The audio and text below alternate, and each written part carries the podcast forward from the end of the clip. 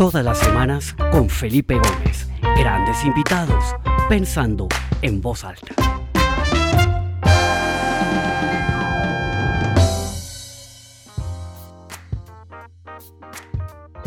Bueno, a todos los que están conectados, bienvenidos a esta nueva edición del programa Pensando en Voz Alta, última edición del año 2021 y episodio número 85 desde que comenzamos esta aventura hace ya casi dos años, cuando comenzó la pandemia. Todos los martes al mediodía nos reunimos acá, un grupo de amigos, de curiosos, de gente que quiere aprender algo nuevo, a conocer el punto de vista, la manera de pensar, la manera de ver el mundo y lo que nos está pasando de distintas personas que he podido invitar. Me siento, me siento muy honrado de toda la gente que he podido tener tan interesante, tan diversa, tan eh, bueno, en fin, eh, multidisciplinaria de distintas partes del mundo. Y vamos a seguir el año entrante. Tengo planes chéveres, tengo una lista de invitados magnífica.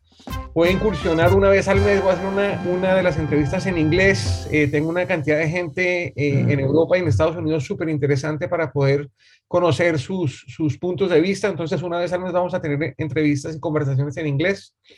Pero bueno, vamos a entrar en materia y quiero presentar a mi súper invitado de hoy, un gran amigo, una persona a quien le tengo una gratitud inmensa porque me ha apoyado y me ha ayudado muchísimo y hemos compartido muy de cerca estos dos años. Hemos eh, eh, intercambiado muchas conversaciones en donde nos hemos desahogado, hemos pensado juntos, nos hemos acompañado porque pues ha sido para todos una montaña rusa todo lo que nos ha pasado. Es una persona que es muy inquieta intelectualmente, eh, pero al mismo tiempo también muy cercana y muy, muy buena, muy buen ser humano, muy buen amigo. Entonces quiero darle la invitación a mi buen amigo Ernesto Usher desde Miami. Ernesto, bienvenido a Pensando en Voz Alta, esta es tu casa, qué alegría tenerte acá. Felipe, feliz de estar acá contigo y como mencionaste hace un rato, esta no es ni la, ni la primera conversación que tenemos y no será la última. Creo que todas las semanas estamos en contacto y qué bueno poder participar en este, así sea el último del año Sé que hemos estado tratando de ver oportunidades de, conectar en todo esto, pero feliz de estar contigo y lo mismo pienso de ti. Grandes conversaciones, grandes interacciones y aprendizajes juntos. Excelente, Ernesto. Bueno, Ernesto, para quienes no lo conocen, es el managing partner de una firma eh, muy, muy interesante que se llama RBL. Creo que la sigla, corrígeme si estoy equivocado, pero es Results Based Leadership. ¿Es Correcto. Es una firma fundada por Dave Ulrich, uno de los grandes cerebros y de los grandes pensadores del tema de recursos humanos, con quien he tenido la fortuna de compartir el escenario un par de veces en México y en España. Y Ernesto pues maneja toda la operación a nivel internacional y específicamente el desarrollo para América Latina. Entonces pues es una persona que ha estado muy de cerca con las áreas de recursos humanos de muchas empresas en el mundo, específicamente en nuestra región de habla hispana. En, en España también tiene eh, un, un, área de influencia importante. Entonces creo que va a ser muy relevante la conversación de hoy. Ernesto, y como siempre quisiera arrancar haciendo una pregunta un, un poco general sobre estos dos años de pandemia, ya casi dos años de pandemia. ¿Cuáles han sido como esos grandes aprendizajes que te ha dejado esta, esta época? Yo creo que todos hemos pasado por momentos de reflexión y hemos tenido grandes aprendizajes. ¿Cuáles han sido los tuyos? Mira, Felipe, para mí creo que lo más importante que he visto en estos últimos dos años es algo que, que va a sonar muy natural para todos o muy, muy normal, que es volvamos a la base, volvamos a lo simple. ¿Y qué es lo simple? Construir abundancia a través de la gente y pensar en la gente y volver a los cimientos de la gente.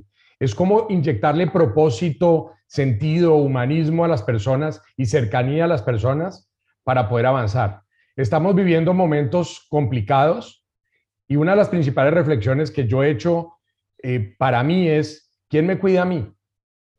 Uno siempre está pensando en darle a los demás, entregar a los demás, pero a veces como líderes no estamos pensando en que tenemos que estar bien con nosotros mismos para poder estar en capacidad de conectar con los demás. Entonces invito a los líderes que están acá conectados y en general que piensen en ustedes, piensen en ustedes en lo emocional, en lo, en lo que tiene que ver con su salud, en lo que tiene que ver con, con la espiritualidad, para estar en capacidad de conectar de una forma diferente, de, diferente un poquito de lo que normalmente estamos viendo, que es estamos metidos en esa trampa de la actividad, tratando de solucionar una cantidad de cosas, que a veces tenemos que tener esa pausa pensar y reconectarnos, reenchufarnos, cargar esa batería para poder construir. Porque si no salimos de esta, de esta pandemia fortalecidos, Pues sencillamente, como dicen por ahí, cuando la vida te da limones, entonces haz limonada, pero nos están tirando limones todo el tiempo y no tenemos tiempo para construir o para generar la limonada que queremos generar. Entonces, pensar en ustedes mismos, pensar en ustedes como líderes y que si ustedes no están bien como líderes, no van a poder liderar a nadie. Excelente, Ernesto. Sí, yo creo, mientras hablabas, eh, pensaba un poco en todo lo que se ha hablado del, del efecto de burnout, ¿no? De cansancio, eh, todo el efecto que la pandemia ha tenido en la salud mental de todo el mundo, eh, de los líderes, porque pues hay una cantidad de responsabilidad y de carga, ¿no? muy fuerte que se, está, que se está cargando y sobre todo los líderes que tienen en, su, en sus manos a la gente, ¿no? Que tienen que cuidar a la gente, ¿no? Entonces yo creo que para ir entrando un poquito en materia y para entender un poquito lo que nos vas a contar, cuando le pregunté a Ernesto que quería hablar, me dijo que una, una teoría o, una, un modelo que él había creado que se llama el efecto herradura. Yo quiero que exploremos un poquito de, de, de, tu, de, tu, de tu vida, ¿no? De tu, de, tu, de tu experiencia de vida, de tus intereses, de tu experiencia profesional, porque en cierta manera yo creo que eso es lo que ha marcado y lo que ha dado origen a esta idea de la herradura, ¿no? Un poco estas, estas paradojas que generan tensión en la vida entre cosas que aparentemente son opuestas, pero que tienen un punto de encuentro más cercano a lo que uno piensa. Cuéntanos un poquito cómo a lo largo de tu vida tú te has ido encontrando con estas paradojas y te ha ido enseñando a encontrar ese balance, ese equilibrio, esa armonía entre lo que aparentemente es incompatible, pero que realmente tiene mucho más compatibilidad a lo que pensamos. Perfecto, Felipe. Y para eso voy a, voy a estar mostrando la herradura. Hay gente que cuando pongo la herradura acá piensa que es una, que es una una balaca o alguna cosa de esas, no sé cómo se dirán los otros países. Pero vamos a estar hablando mucho de esto, de la herradura. Y tal vez cuando reflexionaba sobre este tema y escribía un poquito sobre este tema, traté de empezar a entender un poquito por qué era yo así. Y mi vida personal y laboral ha estado lleno de eso, de esas dicotomías, de esas paradojas, de buscar permanentemente ese balance o equilibrio, como queramos llamarlo. Y quiero arrancar contándoles, mi abuelo era judío y tengo un tío con el que vivimos, que vive todavía, que, era, que es monseñor de la catedral, católico judío. Siempre rodeado de esas conversaciones de valor, pero siempre tratando de pensar, y mi papá me inculcó algo que era muy importante, más allá de los diez mandamientos o más allá de la religión judía, usted viene al mundo a dos cosas. Primero, a ser feliz y segundo, a hacer el bien. Entonces, primer elemento de conexión de polos que podrían ser opuestos cuando hablamos de religión. Segundo, me encantan las matemáticas, me, encantan me encanta el ajedrez, considero que soy bueno en ambas de esas variables. Me encanta lo racional y lo intelectual, pero claramente me encanta la gente. Hay una canción que, que, que, me encanta a mí, que es Me gusta la gente, como dicen por ahí, o también yo solo quiero el millón de amigos, tener, o sea, me encanta la vida social, me encanta interactuar con la gente. Polos opuestos también, porque uno pensaría es que el que juega ajedrez no le gusta estar interactuando con los demás. Estudié ingeniería industrial, pero mucha gente piensa que estudié psicología. Me gusta lo racional. Empecé a trabajar en reingeniería, pero después muy rápidamente me pasé a change management, porque me interesaba el tema de cómo la gente podía cambiar.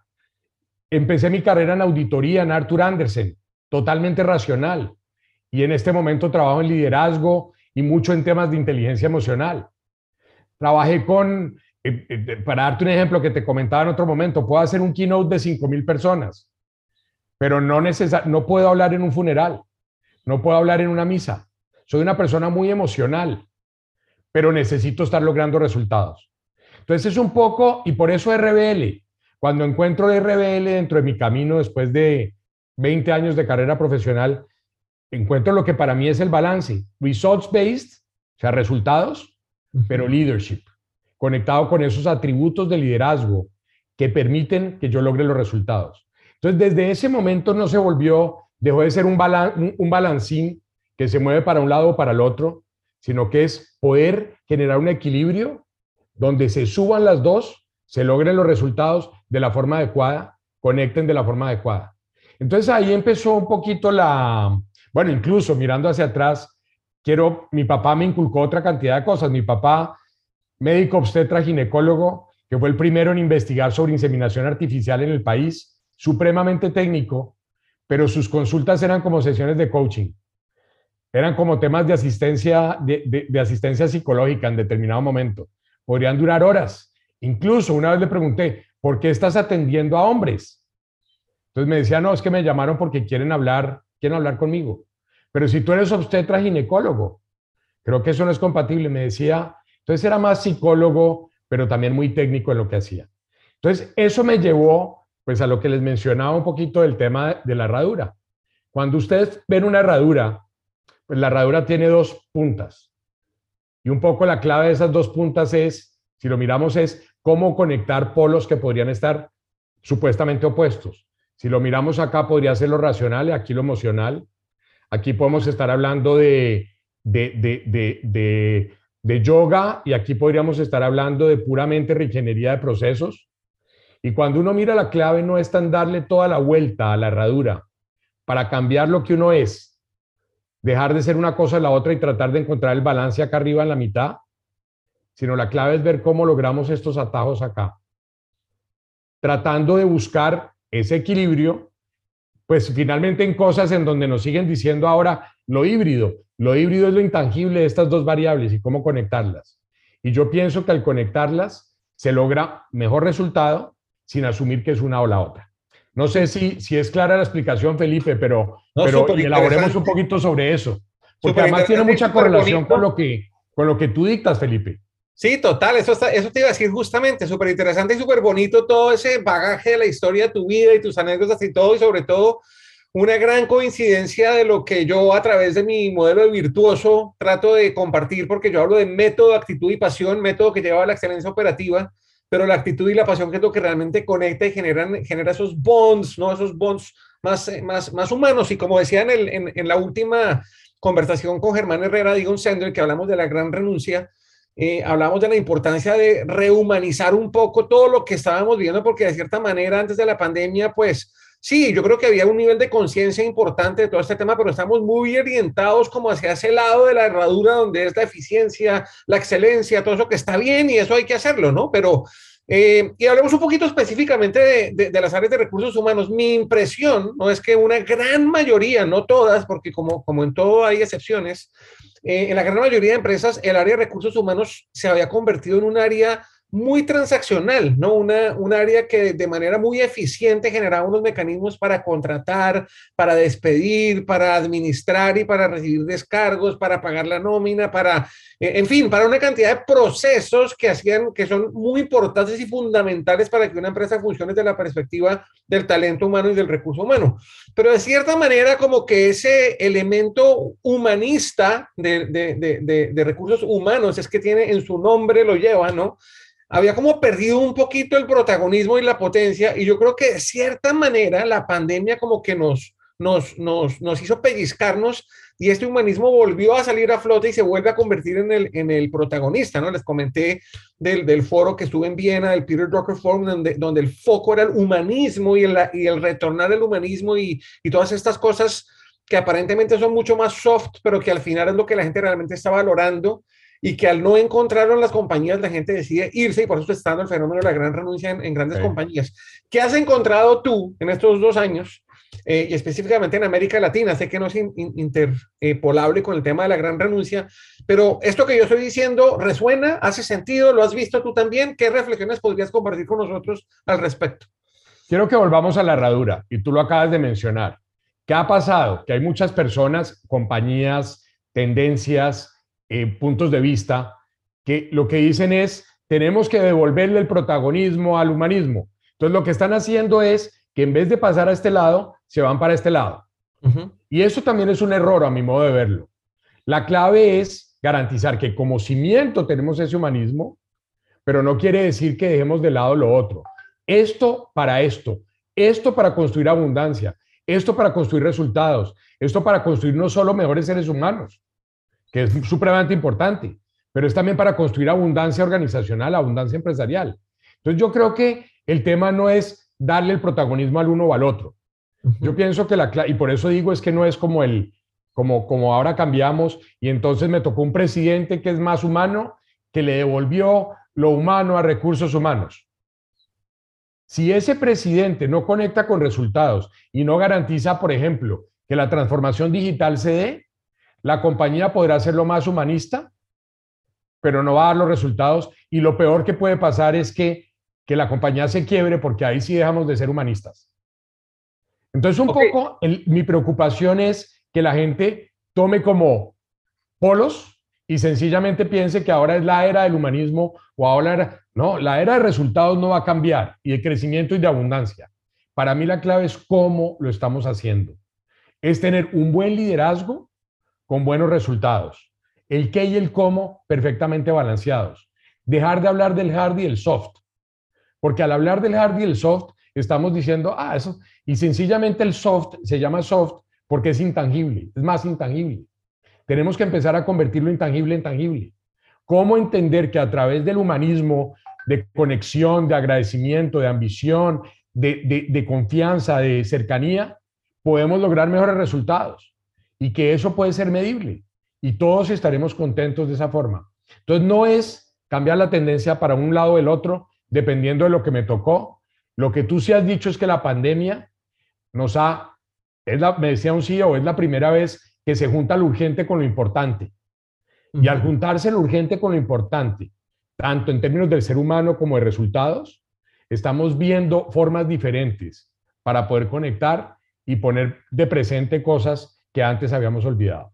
Me parece que hace todo el sentido lo que tú estás diciendo, pero lo que, lo que empieza a rondar en mi cabeza es cómo se logra eso. ¿no? Yo alguna vez tuve una conversación con un personaje súper interesante que se llama Nick Udall, un inglés que es el CEO de una firma muy interesante que se llama Nowhere. Eh, vale la pena que la, que la investiguen. Eh, es una firma de consultoría en innovación. Y él hablaba un poco que cuando uno se enfrenta a lo desconocido, ¿no? Eh, es cuando empiezan a, florecer la, la, creatividad y en cierta manera, pues la pandemia nos ha confrontado con lo desconocido. Y él dice que en ese proceso de lo desconocido es cuando realmente ese baile, y él lo llama así literalmente, ese baile entre lo conocido y lo desconocido, entre lo racional y lo irracional, entre lo tangible y lo intangible, entre lo humano y lo eh, mecánico y excelencia es cuando ese, ese baile se da y ahí es cuando realmente suceden las cosas verdaderamente extraordinarias. Entonces, tú que estás en consultoría, que estás acompañando a las compañías a, a embarcarse en este proceso, ¿cuáles son esos pasos que hay que seguir o cuáles son esas, esos, esos musts, todas esas cosas que no se pueden obviar para poder lograr este efecto herradura, lograr ese equilibrio, ese balance, esa armonía entre esas dos puntas no necesariamente estar oscilando de un lado al otro? Bien, excelente pregunta, Felipe. Y tal vez, si ustedes lo miran, ahora todos estamos hablando del trabajo híbrido. Y cuando uno habla de híbrido, justamente está hablando de eso. No hay nada más etéreo y nada más intangible que hablar de híbrido. Pero uno dice, ¿híbrido qué es? ¿En la casa o no en la casa? ¿En el sitio? Bueno, no sabemos lo que es híbrido y está bien no saberlo. Tenemos que vivir en esa ambigüedad y tenemos que vivir, tenemos que anticiparnos a esas variables y tratar de manejarlas, pero lo más importante es que entendamos los dos polos y que entendamos el impacto de los dos polos para lograr un resultado adecuado y que siempre exista esa conexión entre el qué y el cómo. Y si logramos esa conexión entre el qué y el cómo, el tema no es decir, eh, me meto en clases de yoga porque qué bonito que trabajemos con la gente. Me meto en clases de yoga si considero que esas variables van a conectar con un para qué. La clave de todo esto es para qué. Y voy a dar otro ejemplo. Mis colegas de recursos humanos, que seguramente hay varios conectados, decimos, no, hay que cambiar el modelo de competencias.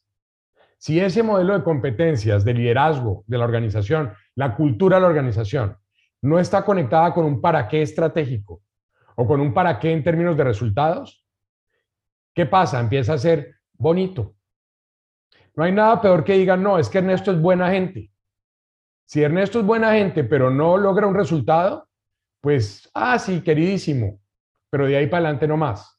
Entonces yo creo que la clave es la perfecta conexión y estar en capacidad de decir, para todo lo que estemos haciendo, ¿para qué? ¿Para qué? ¿Para qué?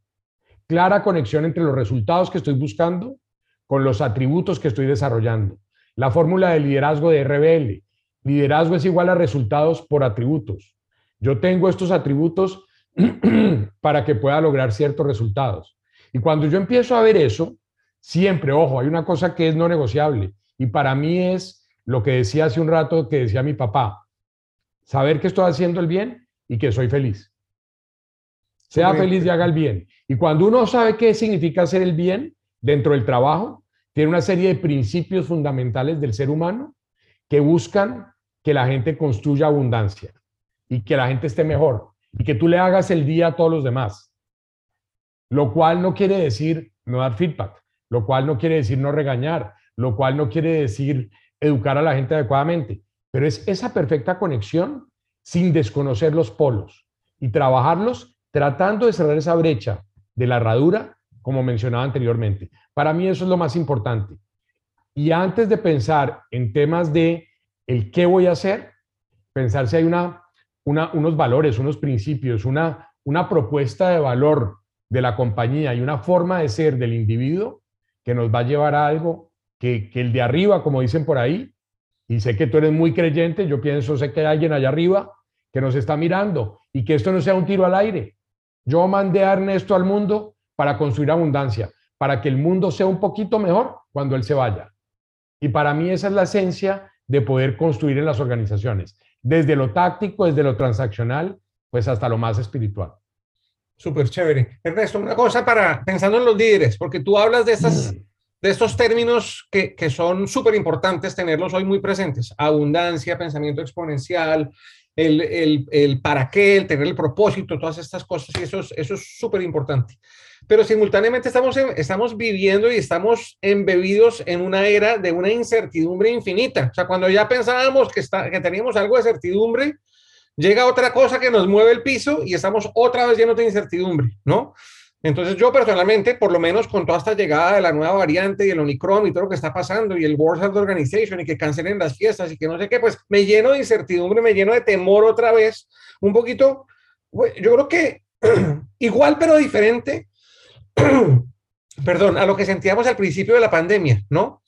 Entonces, ¿cómo hace un líder para darle respuestas a su gente? Porque yo creo que la gente también está buscando en sus líderes y específicamente en los líderes de recursos humanos una certidumbre, ¿no? Unos, unos lineamientos claros de qué va a pasar, cómo vamos a trabajar, pero la verdad es que no sabemos porque estamos enfrentados a una gran incertidumbre y no sabemos qué va a pasar en las próximas semanas. ¿Qué respuesta o qué consejos nos puedes dar para manejar esa incertidumbre y para poder comunicar de una manera abierta. Yo creo que una de las cosas que, que, ha sido muy positiva de la pandemia es que nos hemos dado el derecho de ser vulnerables y de, y decir con, con, con, tranquilidad, oiga, yo también estoy asustado, ¿no? De acuerdo. No tengo la respuesta. De acuerdo. o sea, ¿qué tienen que hacer los líderes para, para manejar, ¿no? Un poquito esa, esa, esa incertidumbre, pero al mismo tiempo eh, que, que, la gente está esperando algo de certidumbre de sus líderes. ¿Cómo se maneja eso? Esa dicotomía, esa paradoja. Tú, tú, tú, respondiste parcialmente lo que quería responder. Lo primero es saber que incertidumbre es incertidumbre y que yo no tengo respuestas concretas. Te voy a dar un ejemplo concreto. Típicamente la gente hacía planes estratégicos a tres y cinco años. Nosotros con las compañías que hemos venido trabajando en año y medio, estamos hablando de estrategia bebé. ¿Y qué significa estrategia bebé? Estrategia a nueve meses. Y me llamaron esta mañana justamente para decirme, oiga, ¿qué pasó con los nueve meses ahora con el Omicron? No puedo, no, me cambia la estrategia. Perfecto. Preocúpate, o sea, tú te tienes que preocupar, pero más importante también otra, otro comentario de los padres, no te preocupes, ocúpate. Si tú tienes certeza de cosas, pues hazlos. O si lo puedes manejar tú, pues manéjalo pero hay una cantidad de cosas que tú no vas a poder manejar.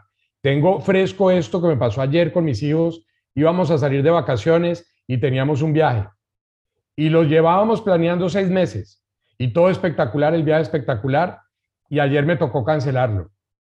Y ahora la familia es, no, ¿qué vamos a hacer? No, ocupémonos, investiguemos a dónde podemos ir, si podemos ir a alguna parte o si no, no vamos y no pasa nada. Entonces yo creo que, yo creo que la gente tiene que aprender a vivir en estas incertidumbres y tiene que saber de manera proactiva cómo buscar alternativas, plan A, plan B, plan C, plan D, como estrategia de bebé o estrategia de bebé de seis meses y no de nueve meses. Y tenemos que saber que todo el mundo está en las mismas y que el cambio ya no es como hace 10 años que uno decía, no, cambié de trabajo. Ahora estamos viendo gente que lleva, después de 10 años de trabajo, lleva 10 puestos y que puede ser, es más valorada en este momento las competencias de personas que son flexibles, adaptables, que son resilientes, que pueden crecer a partir de la incertidumbre, que otras compañías, que otras personas que no lo pueden hacer. Estamos viendo, por ejemplo, y lo discutía con un socio hace mucho tiempo, que me decía, es que Es muy fácil trabajar en una compañía multinacional que produce dinero todo el tiempo. Contrate la gente que ha estado en compañías que se han quebrado. No los responsables por quebrarlas, pero los que vivieron esas situaciones y los que sabieron salir adelante de esas situaciones más complicadas. Entonces, mucho de resiliencia, mucho de anticiparse en lo que puedan, mucho de buscar cómo hacer limonada cuando me dan limones y, saber que eso es lo que hay. Y si eso es lo que hay, toma lo que hay, porque no sacamos nada con quejarnos. Hay un libro que a mí me encanta que es Fish, eh, que uno de los principios que dice, choose your attitude, elige tu actitud. Frente a la situación que estamos viviendo, elige tu actitud. O me quedo todo el tiempo o salgo a mirar para dónde me voy con mi familia. O no salgo y paso feliz aquí. Entonces yo creo que hay mucho de actitud, hay mucho de mindset. Esto no lo vamos a solucionar con lo técnico. Esto no es un tema de dónde está la herramienta que me va a ayudar. Esto tiene mucho que ver con el mindset de las personas para poder avanzar y construir abundancia. Espectacular. Y me hiciste acordar ahora de, de una, una frase muy corta que me dijo mi esposa al principio de la pandemia Em, y que luego me la encontré en un blog que, que, leo con mucha regularidad, un blog precioso que se llama Brain, Pick, Brain Pickings. Vale, vale la pena que, que, lo exploren. Voy a poner el link de ese blog en, en, la página cuando suba este video para que el que lo quiera lo lea. Y esa frase era, haz la siguiente cosa bien, do the next thing right, ¿no? Y yo creo que un poquito eso es lo que tenemos que hacer. O sea, yo creo que o sea, ponernos a, proyectar y hacer planes y, hacer una cantidad de cosas, pues no sabemos, no sabemos si nos van a encerrar otra vez, no sabemos si, ¿no?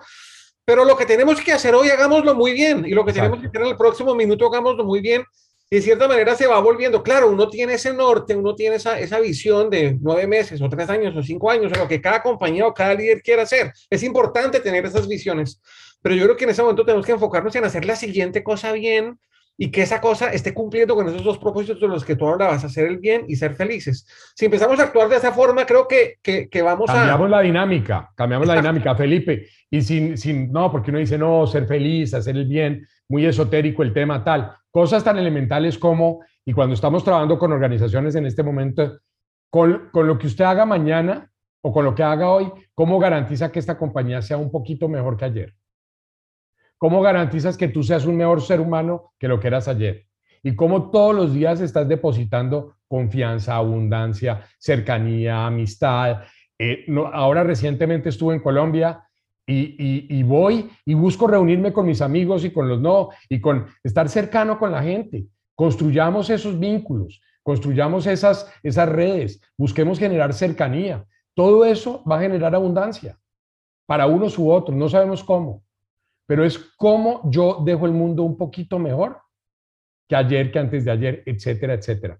¿Cómo, si puedo hacer algo, como dices tú, hazlo bien? ¿Cómo puedo eliminar los virus organizacionales? ¿Cómo puedo eliminar, cómo puedo simplificar una cosa a la vez? Ahora con el tema de agility, todo el mundo como loco hablando de agility. Y el problema de agility está principalmente en el mindset. Está principalmente en el ser humano, no tanto que si armé un Scrum o no lo armé no nos dejemos seducir por todas las teorías y por todas las metodologías. Si no balanceamos esto con las otras, con los otros elementos o equilibramos con el ser, con nuestro mindset, nada de lo otro va a funcionar. Y yo creo que ahí está la clave de la conexión entre las dos variables. Y por eso los, los invito a que reflexionen sobre su herradura, en dónde están en la herradura y si tienen que moverse al otro lado o si pueden empezar a cortar camino para cosas que realmente agregan valor conectando esas dos variables.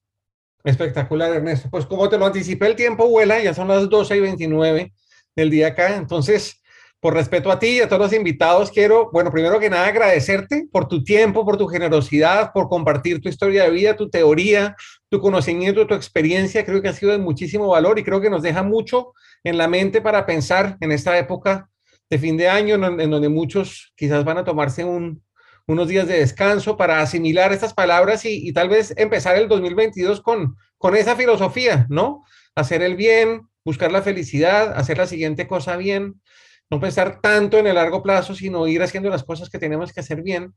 Y yo creo que vamos a, a poder sortear de cierta manera la incertidumbre que se nos viene en este principio del 2022. Entonces, de verdad, Ernesto, muchísimas gracias. Antes de hacerte el micrófono para que te despidas, un agradecimiento inmenso a toda la gente que se conectó. Veo gente que está en todas partes del mundo, hasta en Asia, veo gente conectada. De verdad, muchas gracias. por ustedes es que esto sigue. Vamos a continuar el año entrante. Empezamos el 18 de enero. Tengo una invitada espectacular que se llama Cynthia Lawson. Ella es la decana del Parsons School of Design en Nueva York y vamos a hablar un poquito de la importancia del diseño en todo este nuevo mundo, ¿no? Porque todo hay que empezar a diseñarlo y pensarlo de una manera distinta. Toda esta onda y toda esta tendencia del design thinking aplicado a los negocios, a las empresas, a los procesos y todo eso, un poco hacia ese camino vamos a hablar. Entonces los espero el 18 de enero. Les deseo una muy feliz Navidad a todos, felices fiestas, un gran 2022 y Ernesto te cedo el micrófono para que te despidas y de nuevo muchísimas gracias a ti por tu tiempo y tu generosidad. Felipe, antes de cerrar, hace tres o cuatro años tuve la posibilidad de conocerte Conocí a tu papá hace muchísimo tiempo y fue profesor mío, una persona que respeto y valoro mucho, pero parte del tema de abundancia es lo que tú y yo hemos construido. O sea, tú y yo nos conocimos y todo el tiempo estamos buscando construir, generar, mejorar, avanzar. Y, yo doy gracias a Dios por haberte conocido y por lo que sigue hacia adelante. Que sigamos construyendo por el país, por el mundo y por nuestras familias, obviamente, y lo mismo, un abrazo súper especial a ti, a tu familia y espero verte pronto y seguir construyendo juntos. Que así sea, Ernesto. De verdad, muchas gracias. Una feliz Navidad y saludos a toda la familia. Un abrazo a todos. Hasta pronto. un abrazo. Gracias a todos. Saludos.